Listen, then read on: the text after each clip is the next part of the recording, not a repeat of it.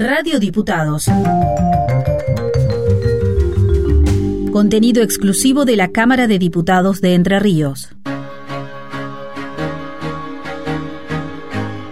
Vínculos, una producción de Radio Diputados con información y servicios para la comunidad. Con la conducción de Flavia Williman Asen.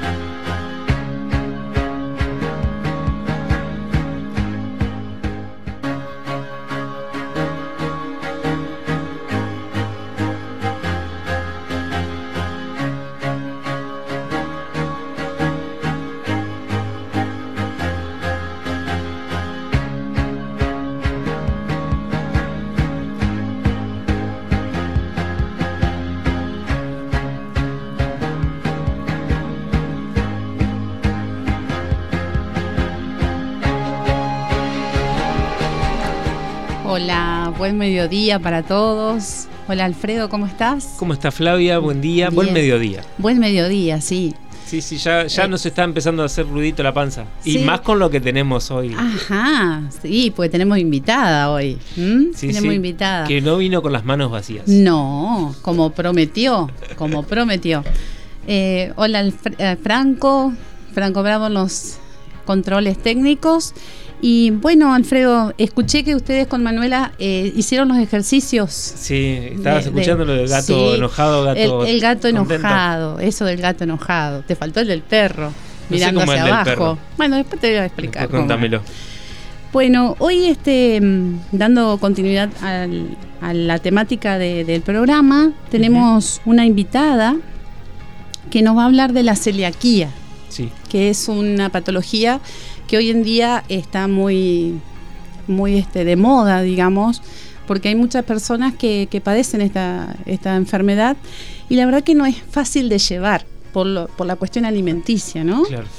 Bueno, para ello tenemos una invitada que es la mm, presidenta de la Asociación de Celíacos de Entre Ríos, ACER, y una referente nacional e internacional este, en la temática, ¿no?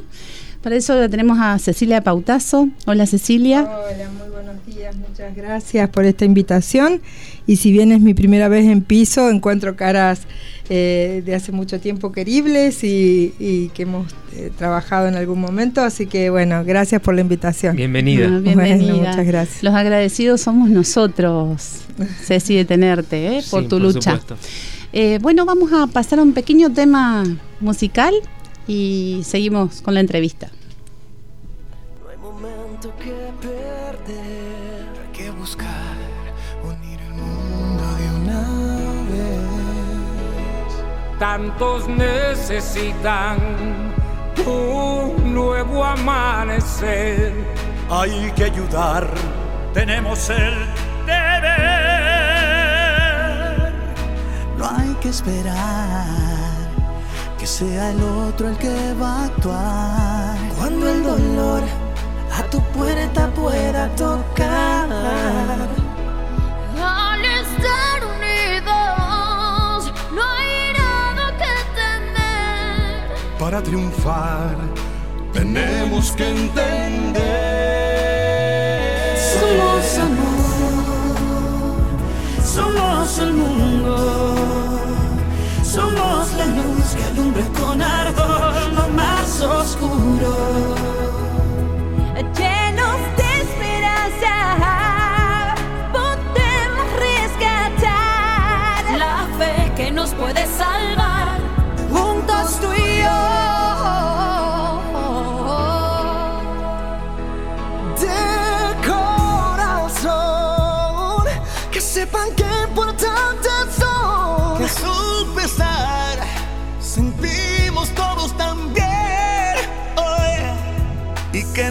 Están solos. Queremos ayudar. con compasión, firmeza y hermandad. Somos amor, somos el mundo.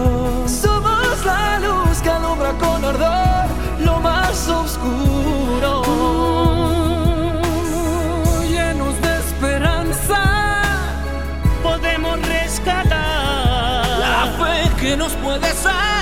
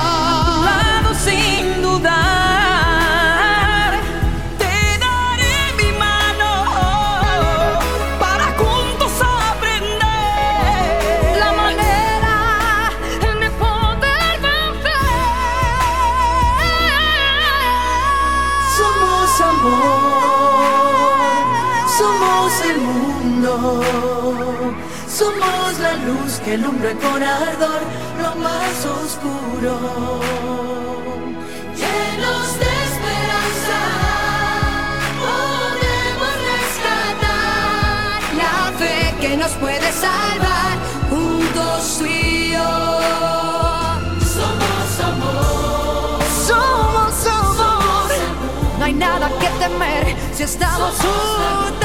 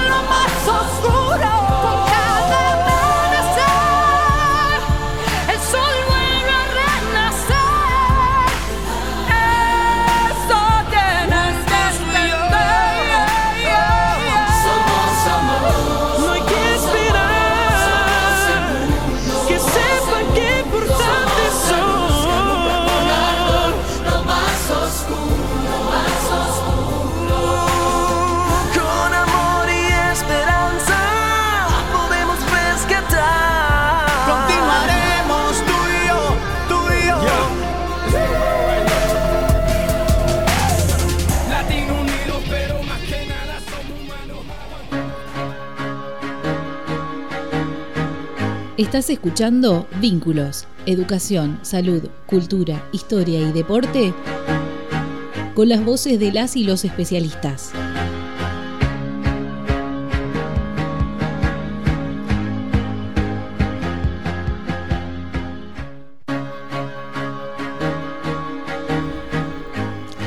Bueno, Alfredo, te cuento que el mes de mayo Sí. es el mes de la celiaquía, porque el día que se conmemora es, eh, Sí. se celebra, perdón, es el 5, el 5 de mayo. Bien, estamos todavía entonces. Estamos cerrando justo, justo hoy, 31. Así que bueno. Eh, Cecilia, ¿vos le podrías contar a la audiencia qué es la celiaquía? Bueno. Porque muchas personas por ahí no entienden Sí, qué, qué seguro. es esta patología. Bueno, la enfermedad celíaca es una enfermedad genética, autoinmune y multisistémica. Quiere decir que viene en nuestra composición como seres humanos. Autoinmune porque es el mismo organismo el que se encarga de agredir algún órgano de nuestro cuerpo donde esté o por donde pase el agente agresor, que ahora voy a hablar de quién es, el ese agente agresor, y eh, multisistémica porque cualquier órgano justamente es el encargado de dar aviso de esta intolerancia alimentaria. Eh, el agente agresor es el gluten, que es una proteína contenida en el trigo, avena, cebada y centeno, y sus derivados. Eh, eh, representa eh, o compromete el 1% de la población, el 1,26% de la población, y además el gluten tiene otra, es muy heterogéneo, entonces presenta otras patologías como la intolerancia, eh, la sensibilidad al gluten no celíaca, o sea, la celiaquía, sensibilidad al gluten no celíaca y alergia al trigo. Eh, uno podría decir, ok, aíslo eh, entonces el trigo de mi alimentación, pero este aquí que eh, como es el cereal más sembrado en nuestro país, se usa en la industria química, en la industria farmacéutica, en la industria obviamente alimentaria eh, y hasta, en las- eh, hasta en los insospechados puede tener gluten como podría ser la pintura de las paredes, ¿no? Es decir, este, bueno, no hemos visto celíacos chupando paredes No. todavía, pero sí, Pero este, Forma digo- parte del organismo, digamos, la respiración, ¿no? Sí, en realidad más bien eh, cuando En momentos de crisis se puede hacer cualquier se cosa. puede hacer cualquier cosa, pero la cerita, por ejemplo, de los chicos en el jardín, Ah. que, que puede usarse con colorantes, porque se usa como estabilizante para los helados, como colorantes también. El gluten. Entonces, bueno, aislar esta proteína eh, depende de eh, ya de, cada mm, persona y tiene que ver con una legislación que acompañó, con una legislación que se comprometió que los productos que si son libres de gluten tengan que tener la leyenda SINTAC y el loguito específico, que son tres espigas tachadas, y la leyenda libre de gluten. Esto lo establece el ANMAT que, y a través del código alimentario. Es lo que nos protege para poder saber si lo que estoy consumiendo eh, eh, es apto para mí. digamos, ¿no? Claro. claro. Mencionabas recién eh, los medicamentos que pueden tener gluten también. ¿Esto de qué tan... en- o sea, cuántos medicamentos tienen esto? ¿Y esto les dificulta también la... O sea, atenderse con alguna cuando tienen alguna enfermedad? Así es, en los excipientes, Alfredo, eh, en una pastilla que se pone polvito, en un jarabe que se espesa, eh, en los excipi- excipientes de un medicamento puede eh, hacer uso de almidones en un polvito, digamos, medicamentos como, como un antibiótico. Eh, yo en- al respecto quiero dejar aclarado que cuando uno va a una guardia por alguna cuestión en particular que hay que salir de ese cuadro, eh, obviamente el profesional si se fija en el listado de laboratorios que están certificados, cuanto mejor. Pero si no, la urgencia de ese momento con lo que sea. Luego, si el medicamento va a ser usado de crónica, de uso crónico, como, no sé, la pastilla de la presión, de la tiroides, un anticonceptivo, lo que fuera, donde yo todos los días de mi vida lo voy a tomar, ahí sí eh, tengo que chequear que ese eh, medicamento sea libre de gluten. ¿Y por qué tanto, tan estricto? Porque tan solo 10 miligramos, que es el tamaño de la uña de nuestro dedo chiquito, eh, es suficiente para poner en estado de alerta al organismo y lesionarlo. Claro. ¿Y los medicamentos tienen el sello de libre de gluten? Bueno, recientemente eh, se reglamentó una ley que hace 12 años estábamos esperando regla- eh, su reglamento, una ley nacional, que en eso desde la Defensoría del Pueblo, bueno, tuvimos mucho que ver en esa gestión. Y eh, aparece en este decreto 218. La eh, 20, perdón, la 26588 es la ley nacional, ley nacional, modificada por la 27196. Exactamente, y recientemente el decreto 218 del 23 Ajá. establece la obligatoriedad, eh, ya sin plazos, porque hace un tiempo se le había dado plazo a los laboratorios para la inclusión de un logo en específico, eh, del logo Sintac, así que eh, también están obligados a, a poner si el producto contiene o no contiene gluten, ¿no?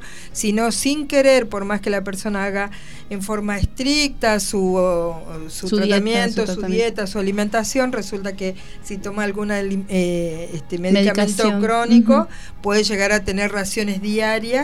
Mira lo que te voy a decir, e inclusive quienes comulgan, eh, ahora hay hostias libres de gluten, ¿no? Pero sí, sí, sí. Este, quienes Sí. comulgaban con la hostia eh, común, como podían ser este, los religiosos, eh, de, de Sí. las hermanas eh, que ellos Sí, sí. comulgan todos los días, una hostia que no fuera libre de gluten le hacía registros en su organismo eh, para las monjas o para los Sí, me curas consta celíacos, que, sí. que sí eh, dicen la hostia apta para no vos. celíacos. Sí, sí, eso, la- eso lo autorizó eh, el Papa Francisco, ni bien asumió, eh, y que inclusive las únicas hostias del mundo se hacen acá en, en Córdoba, de unas hermanas franciscanas que elaboran una hostia a base de fécula de papa y que está autorizada porque, bueno, religiosamente dice que debe estar, tener trigo. Bueno, estas Mm, no y mm. fueron autorizadas Mm. por el Vaticano para que también ese aspecto, para quien desee hacerlo, pudiera estar contemplado, ¿no? Y uno podría decir, la hostia es tan finitita, es tan... ¿Cuánto puede ingres- ingresar? Bueno, pero si yo lo consumo periódicamente, estoy haciendo una transgresión Claro. involuntaria, Y ¿no? además de que pequeñas dosis te pueden este, generar problemas, también está el tema de la superficie en la cual trabajas, los utensilios Claro. que utilizas para cocinar, todo eso tiene que estar completamente desinfectado, ¿no? Exacto. Nosotros generamos el primer manual de manipulación destinado a establecimientos gastronómicos, eh, justamente donde da las indicaciones de cómo tratar la cocina de un, para elaborar libre de gluten. Y hoy por hoy lo usan desde México, España, los países de habla hispana. Nosotros no no sabíamos que iba a tener tanta trascendencia, pero es un manual que está agotado, pero el que desee se lo podemos em, vía mail mandar. Eh, donde da las pautas de cómo hacer para evitar esa, eh, realizar esta contaminación con, desde cosas muy básicas como una esponja, lavar Seguro. los utensilios, el delantal, eh, el tema de untar, eh, no sé, un pan de manteca, untar eh, alguna cosa que, que pueda haber estado con gluten o con migas de pan o lo que fuera. Pero esa indicación está dada tanto como para un jardín maternal, un comedor comunitario, hasta un restaurante de, de- de jerarquía. Así que el ADMAT lo toma este manual para dar las capacitaciones y la verdad que lo hicimos con muchísimo compromiso, eh, casi que para nosotros y terminó siendo declarado de interés turístico nacional e internacional, ¿no? Así que eh, no lo digo desde el lado de la vanagloria, sino desde cómo se puede mover el- cuando uno está tan comprometido con una causa, es decir, y en Sí. vez de esperar a que otros hagan algo, hacerlo uno mismo y mover para que se... Qué importancia ¿no? de este manual que decís vos, ¿no? Porque eh, muchas personas no lo conocen, no saben que, que- que los alimentos con la manipulación se contaminan. Exacto. Incluso, eh, bueno, me, me estoy yendo de, de- de lo que te había consultado porque iba a derivar en otra cuestión, pero también el hecho de comprar los, los alimentos, todo lo que en la dietética, la gente, no todas las dietéticas eh, tienen esa precaución, digamos, de, de no contaminar, con, sobre todo con las palitas. En, en la- en- yo lo, Claro. soy muy observadora Sí, en sí, las sí. dietéticas y por ahí es como que prefiero no comprar porque sé que utilizan la misma pala para distintos este, cereales Claro. o lo que sea, Sí, ¿no? sí, sí. Y, y con más razón eh, teniendo esta patología. Sí, eh, eh, la que la contaminación es importantísima. Celíaca no puede comprar fraccionado, tiene No. que comprar envasado, cerrado, que es lo que le garantiza que no ocurrió No esto que vos decís, Flavia, porque eh, a veces el no tenerlo tan presente hace que uno cometa equivocaciones involuntarias. Entendemos que nadie quiere hacerle mal al otro, pero eh, si no tomó esa precaución, sin lugar a dudas se lo va a hacer, digamos, ¿no? Seguro. Eh, así que la recomendación es producto empaquetado, cerrado, sin ese riesgo. Y, la, y, y el- en góndola se pone el producto sin la cercanía de las harinas de trigo que son volátiles Claro. y que siempre vuela alguna una ración y toca nuestro paquete y uno podría decir, bueno, pero es por afuera. Pero cuando abro el paquete, parte de ese Y producto esa, puede esa es la importancia digamos. también de, por ejemplo, cuando uno va al supermercado, compra la- toda la provista, ¿no? Llegar a la casa y limpiarlos, que eso lo adquirimos Claro. en, En en pa- pandemia, en pandemia, sí. Ujú. pero en este caso es importantísimo. Sí, sí, es sí, importantísimo el limpiar, digamos, Claro. lo- el, Sí, el envase. Sí, sí, seguro. ¿no? Eh, inclusive los utensilios que vamos a utilizar, limpiar con la higiene habitual que sabemos higienizar y un, un tips es sanitizar. Esa sanitización, hablando de pandemia, vieron que nosotros usamos alcohol 70-30 todo el tiempo para neutralizar. eh, y en este caso el gluten también neutralizamos el desarrollo si luego de limpiarlo sanitizamos con un spray eh, nuestros cubiertos, eh, platos y demás, ¿no? Sí. Cuando lo habitualizamos ya deja de ser una carga y no estar nosotros como eh, lo vivo como una enfermedad, sino como una condición de Claro. vida, ¿no? Es, es nuestra intención, si bien es una enfermedad porque tiene una patología, un tratamiento y además consecuencias si esto no se trata así y además adhesión de otras enfermedades autoinmunes, nosotros preferimos sentir que lo podemos vivir como una condición de vida que no nos comprometa la vida misma, ¿no? Entonces, eh, lleva un tiempo de adecuación, de adaptación, el entorno familiar es muy importante, Seguro. la de amigos, compañeros de trabajo, comprender cómo es esta cuestión sin la lamentación, pero sí sabiendo que esa pequeña ración va a hacer que yo no pueda comer ese asado el domingo, que de pronto me invitaron a pasarla bien y digo, bueno, voy porque total es asado, carne y lo que fuera, y resulta que en la parrilla pusieron pan para calentar Claro. o cortaron Claro. en la misma tabla, eh, no sé, para hacer la picada previa. Claro. Y, y entonces ya dejó a esa persona fuera de esa posibilidad. Por eso es muy importante compartir esta información al grupo, al entorno. al ¿no? entorno Claro. familiar, compartirla y, y por ahí eh, adoptarla también, porque creo que a, Sí. a la persona que no, no padece esta patología le viene bien también porque eh, desinflama todo lo que es la, la- la-. Las articulaciones, el sistema gastrointestinal, Sí. es decir, eh, hoy se sabe que el gluten es el autor de muchas de nuestras eh, de nuestros malestares, ¿no? Eh, de todas maneras, nosotros siempre decimos libre de gluten, bueno para todos. La- hoy la dificultad a lo mejor mayor para adherir a la, a la alimentación sin gluten eh, tiene que ver con los costos, ¿no? Sí, por supuesto. ¿no? Los farináceos siguen siendo, y, y la accesibilidad. En muchos lugares, y la verdad que nosotros como asociación hemos trabajado muchísimo para que Paraná tuviera, y en y lugares del, del interior de la provincia también, en supermercados, en, en góndolas de dietéticas, en almacenes, en kioscos escolares, alguna opción apta, pero hay lugares en donde no llega el producto. Entonces, la persona que tiene que viajar varias horas, baja a una estación de servicio, no encuentra nada. Eh, bueno, va a la escuela y no hay ninguna opción. Va a un evento cultural, deportivo, lo que fuera. Esto acaba de reglamentarse también en este nuevo decreto reglamentario de la ley, que es obligación en donde haya afluencia de público de más de 100 personas contar con una opción apta, ¿no? Con- Eh, hoy una barrita de cereal no puede salir distinto porque tenga el logo o eh, no sé, una galletita o cuestiones así, ¿no? Entonces, es pensar en el otro también, ¿no? Seguro, seguro. Cecilia, y te consulto, ¿se puede confiar en los restaurantes, en las roticerías Mm. que ofrecen eh, productos sin TAC? Mira, yo mi opción siempre es eh, recomendarles que si desconocen del tema no sientan que tenían que por obligación hacer algo sin antes haberse capacitado. Mm.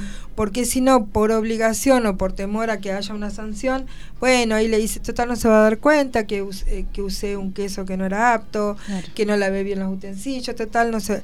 Una de las preguntas que me hacen los emprendimientos gastronómicos cuando voy a capacitar es, pero bueno, se me va a caer muerto en el local, o sea, con ese temor a que sea escandalosa la cuestión.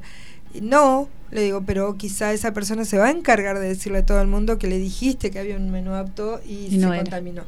¿no? Y esa propaganda en contra te, realmente es nocivo. Pero digo, eh, hicimos una categorización como propuesta a la ley nacional en donde hay, hay lugares muy chiquititos donde de ninguna manera ellos podrían elaborar un producto, pero sí pueden tercerizarlo, Claro. comprarlo a alguien confiable y solo entregar así cerrado el paquete en el caso de que sea frío y en el caso de caliente calentar sobre la misma bandeja descartable de aluminio sin tocar, sin dejar que el cliente se lo corte, se lo sirva y no lo va a tomar a mal. Realmente a mal tomaría si hay, ve que hay riesgo, pasamanos y alguna cuestión Claro. así. Debe haber opciones, pero si el local no lo ofrece por sí mismo, porque hay espacios autorizados y avalados, digamos, desde bromatología para que funcionen, no lo podrían hacer el libre de gluten, bueno, que tercericen, comprarán a otro que esté seguro y lo, Eh, lo ofrecen, porque na- la Claro. comensalidad es sociabilidad. Yo no voy en, con grupo de amigos o de familia, todos juntos a comer y, y decirle, no, mira, vos celíaco, andate dos cuadras más allá que hay una opción, nosotros nos quedamos acá. Pero vos recomen- re- o sea, recomendás, digamos, ir y consumir los productos que te ofrecen. Mira, en mi caso particular, viste que yo man- eh, como presidenta manejo un grupo de WhatsApp, la página, bueno, tal cosa. La recomendación, y, y la gente en general lo hace, primero me pregunta a mí si es confiable para poder ir. Claro. En, en ese caso, eh, voy, inspecciono, tenemos una charla con el emprendedor, vemos cómo se hacen las cosas, corregimos lo que hay que corregir, dejamos que carretee un poquito hasta tanto pueda tomar alguna confianza en este tema, ¿no? Eh, y por supuesto, hay quien se pone muy contento porque, porque allá no me dijo que era apto o mm, cuando ya le preguntó qué grado de celiaquía tenés, salí corriendo porque evidentemente no sabe No nada del tema. Claro. Pero en- optamos y la verdad que... Sos un poquito celíaco. Sí, si sos un poquito no te va a pasar nada o hoy si estás contento no te va a afectar. Eh, la verdad que en, en mi caso yo soy convocada por los mismos emprendedores y mira, estoy por abrir un local, necesito que Claro. vengas, que inspecciones, que me digas que, que cambie. Por supuesto que todo esto es un asesoramiento voluntario, que eh, con la idea de que se hagan las cosas bien y que la gente pueda tener esa libertad de salir, de estar, de estudiar, de, de trabajar. Mira, el primer comedor escolar, eh, comedor com- sí, eh, universitario que, um, el de la cercanía fue el de Santa Fe, de la UNL. de la UNL. Ujú. Era casi impensado que hubiera una facultad de nutrición y no hubiera un comedor Claro. que tuviera. Claro. Armamos, costó un montón porque ese edificio está declarado de interés eh, histórico. No se podía modificar nada. Se hizo a través de un contenedor. Se convirtió en una un container, se convirtió Claro. en una cocina exclusiva y el estudiante se lleva su bandeja que libre de tax, se comparte con los eh, amigos, compañeros en la misma mesa, pero su bandeja, su plato, su eh, y la verdad que importó una inclusión Sí, más que interesante. Después Sí. hubo una en La Plata y bueno, se fue generando algunas cuestiones. Estuvimos también ayudando y asesorando en ese aspecto, ¿no?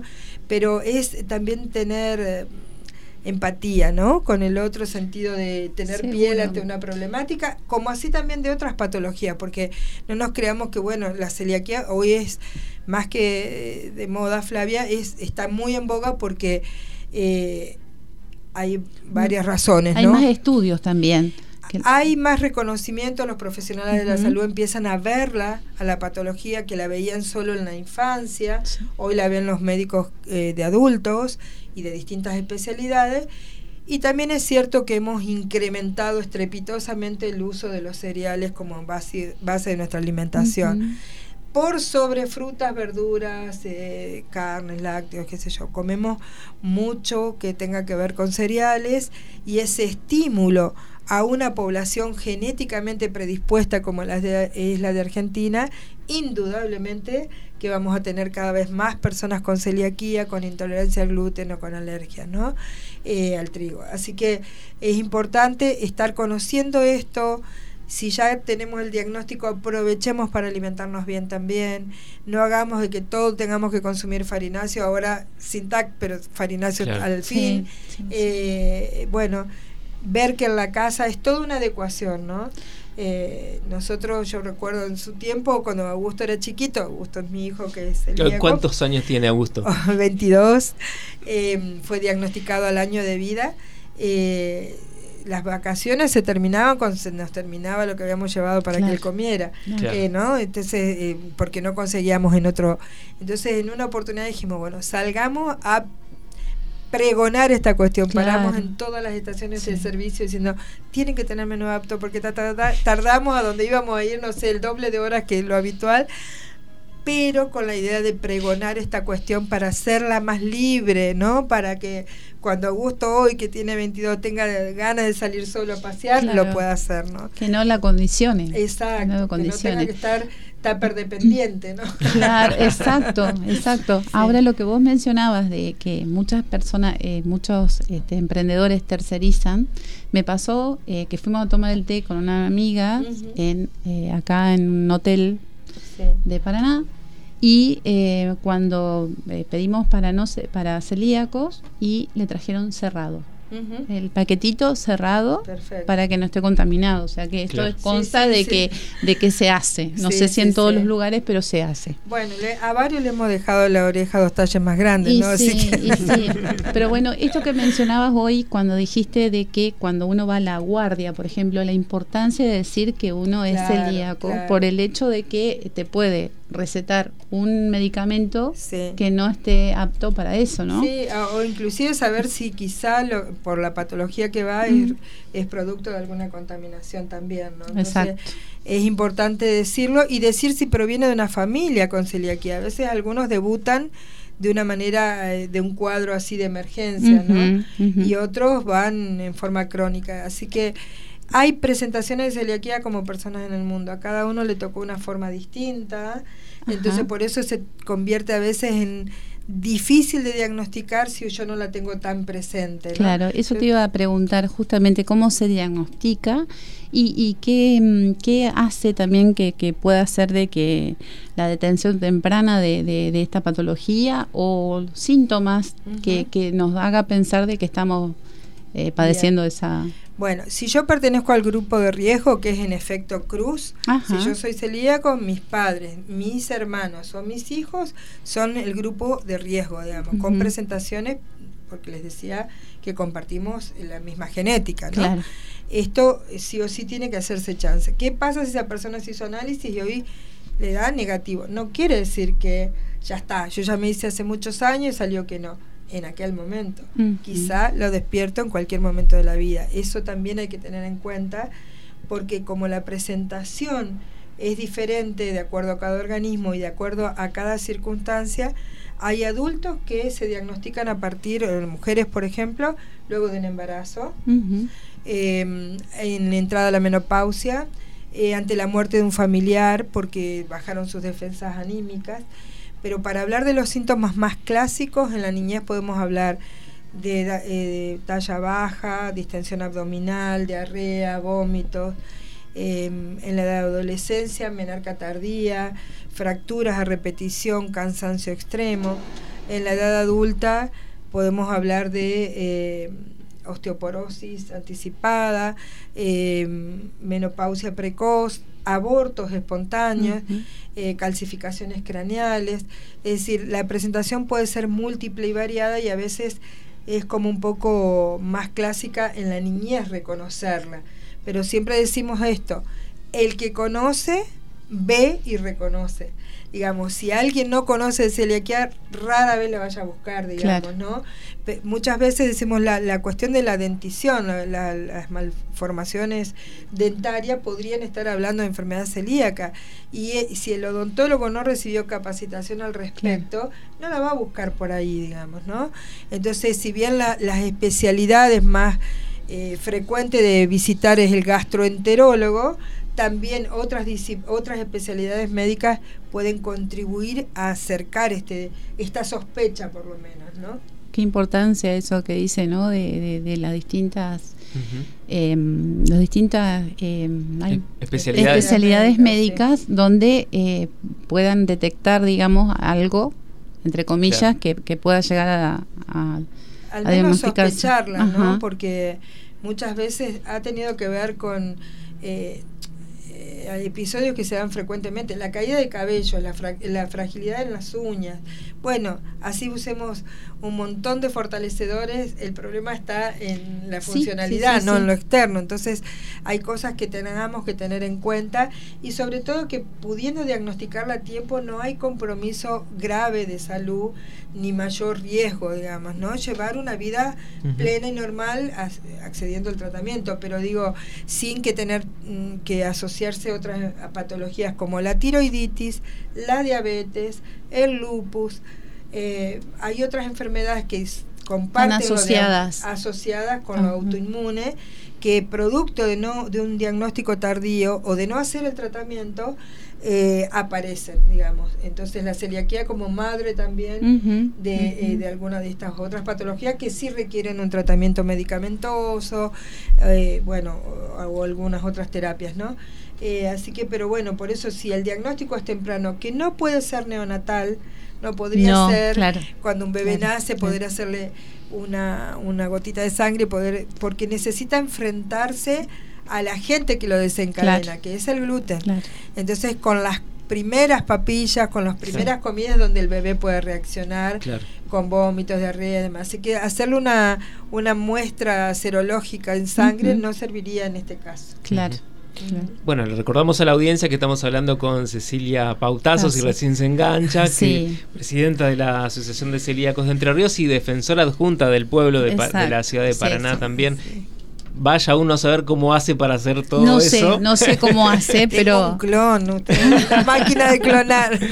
Yo tengo una duda para, consultarte. ¿Sigue siendo extremadamente caro consumir alimentos aptos para, el- para, para celíacos? ¿Cómo hace la gente que no tiene recursos económicos para poder alimentarse saludablemente? Bueno, mira, un paquete de fideos aptos podés estar eh, consiguiéndolo desde los 1800 a los 3300. Medio kilo de fideos secos. Entonces, el- el- lo que ocurre es que también los ingresos no a veces no habilitan a poder adquirirlo, eh, honest- digamos, como cualquier otro a través de su, de su salario. claro. Y si tenemos más de un integrante en la familia, eh, indudablemente eso se complejiza. Eh, algunas cosas tomaron precio regular. Una mermelada, una mayonesa. eh, tomaron un precio regular y está perfecto porque por haber sido certificado no tiene por qué ser más caro, ¿no? Pero lo que es estrictamente eh, farináceo, o sea, producto de la elaboración con estas harinas alternativas, sí sigue siendo más elevado. Con el consiguiente en este momento de inflación y demás, que no se consiguen, ¿no? Este, Mm. Días atrás tuvimos que hacer toda una movida para hacer una compra comunitaria entre los integrantes de la asociación para poder tener un kilo de premezcla para elaborar alguna de estas cosas, ¿no? Entonces, siempre son la moneda de cambio a partir de que alguna cuestión económica ocurre porque el comerciante teme a que no va a vender ese producto que es tan caro. Dice, ¿cómo voy a Claro. poner un kilo de harina libre de gluten a 1800? Y, es, y tiene un público de rehén en tanto pueda pagarlo.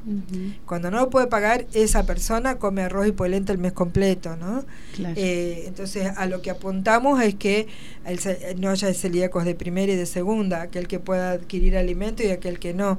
Si bien ahora, gracias a algunas gestiones y movida que hicimos, eh, se modificó el monto que, mm, que se otorga a través de obras sociales, porque eso también está determinado por ley. Ajá, eso te quería consultar porque eh, la ley lo dice, ¿no? Las obras sociales y no sé si el Ministerio de Acción Social puede ser. Exactamente, para quienes no tengan obra social en nuestra provincia a través de la tarjeta Sí de Creer, Ajá, incluida con algunos planes como riesgo alimentario, desnutrición y demás, se incluye, se incluye ahí. Así que quien, es, eh, quien tiene la patología y no tiene obra social eh, percibe 11.500 pesos para la compra de sus alimentos. Y quien tiene obra social hasta el mes pasado percibía escuchen la irrisoria eh, cifra de 2.672 pesos que a veces no alcanzaba para un paquete de fideos. claro, no, no, Claro. no. Eh, y ahora se modifica a 7.806. eh, eso a una- través de la obra social. a través de la obra social, con una canasta básica que el estudio de mercado lo hizo la Defensoría del Pueblo de Córdoba, eh, de 110 mil pesos para alimentos es- específicos para una persona con celiaquía. Así que Claro. estamos lejos también, ¿no? Sí. Pero se movió y, le- y un aspecto que, que considera esta nueva reglamentación, esta reglamentación es que cada seis meses debe actualizarse. Eh, así que bueno, lo demás, chicos, es estrategia para cocinar, para no desperdiciar, Sí. para ayudar a que es- cuando compro una premezcla no termine tirando porque el intento no me salió bien, Claro. creyendo que iba a hacerlo igual que lo hacía con la harina de trigo. En eso es muy importante. la optimización de, de- de los recursos, ¿no? Claro, porque es un factor más a tener en cuenta, la capacitación en cómo manipular los alimentos, no solo para evitar el riesgo de contaminación, sino las materias primas para obtener un producto que quiero, al que quiero llegar, si es un pan o un, un muffin como este caso o lo que fuera, debo saber cómo hacerlo. Para eso la asociación ofrece talleres gratuitos. Eh, no tenemos sede, así que donde nos vaya prestando alguien, Claro. vamos funcionando, a veces en Leadi, a veces Club de Leones, no sé, lo que sea, vamos funcionando el centro de jubilados, pero también a través de la página, que, que si me permiten la, la Sí. digo. porque Sí, no por es- favor, sí, no sí. Eh, Cecilia Pautazo en, la- en Instagram o en el canal de YouTube van a encontrar recetas, tips, consejos. eh, todo lo que yo ofrezco es lo probado no, no, eh, y, y lo, eh, lo hago con regla memotécnica, así que una taza de esto, dos de esto, tres de tal cosa. Entonces evitamos tener mucho lío en la cabeza de cuánta cantidad de Más productos fácil, más fácil, claro, medido por una tacita. Exacto. Y, y eso quería consultarte, eh, Cecilia, por ejemplo, ¿han trabajado con el CGE, con el Consejo General de Educación, a través de, la, de las instituciones escolares? Bueno, mira, la, la ley lo establece, ¿no? Que deba darse capacitación al respecto. Lo cierto es que hoy por hoy eh, son las mismas escuelas las interesadas en llamarte cuando tienen un alumno celíaco. Y en este caso, el lunes que vienen, en el, en el centro de convenciones, va a haber un encuentro de docentes de Paraná y Paraná Campaña y me invitaron a ofrecer una capacitación, una, una exposición, digamos, a los docentes, con lo cual es muy bueno porque también se encuentran qué hago cuando tengo un alumno con esta condición. Eh, así que despeja dudas y contribuye un poco. Eh, a eso, así que bueno, nada, yo agradecerles Bueno. porque por cada vez que este tema se toca en un medio hay un nuevo diagnosticado, ¿no? Sí, por Qué bueno. supuesto. Eh, así cortito, ¿qué es lo que te llevó a, a esta lucha? Bueno, Eh, mi hijo, que a los ocho meses, eh, cuando dejé de, de amamantarlo, eh, y empezamos con los alimentos, no se sabía qué tenía y seguía mal y llegó a, a estar grado 2 de desnutrición. Y bueno, eh, muchas horas de estudio de internet, de buscar, de leer, de lo que fuera. Y después que lo usamos para nosotros mismos dijimos, bueno, ok, esto tiene que ser compartido. Hay que y- trascender. Hay que Este, trascender. y bueno, y hace 20 años que estoy al Sí. frente, así que bueno. y además nos trajo estas exquisiteces que Nos estamos trajo, degustando. vamos a contarle a la audiencia que nos trajo unos muffins para probar que se ven. Yo todavía no lo he probado, Alfredo Yo tampoco. sí, yo Ah, sí, sí, lo tengo por la, sí. lo dejé por la mitad para no comer Pero tienen una pinta pero- y acá los chicos dijeron que estaban muy Buenísimo, ricos. bueno, Ceci, la verdad que un placer, nos encantaría tener más tiempo, así que seguramente en otra oportunidad te vamos a invitar, Gracias, como en la- ahora eh, con otra temática, la Defensoría del Pueblo. Claro. Dale, Sí, con sí. gusto. ¿Cómo no? Ahí tenemos también Bueno, otro sí. rato para hablar. Otro rato bueno, para traemos hablar. otra cosa distinta. Vamos a probar salado esta vez. vamos, vamos asociando cosas. Bueno, Bueno, llegó el tiempo de despedirnos. Eh, si nos quieren escribir, nos pueden escribir al WhatsApp de la radio 343 475 57 43. También Y- pueden mandarnos un correo electrónico a radiodiputadoser.gmail.com o al tuyo que tenés. No, ya no lo usamos. Ah, ya no lo tenés más. ahora lo, lo unimos todo con la radio. Bueno. Lo, lo integramos. Perfecto. Bueno, hasta el próximo miércoles, dentro de 15 días. Un gusto.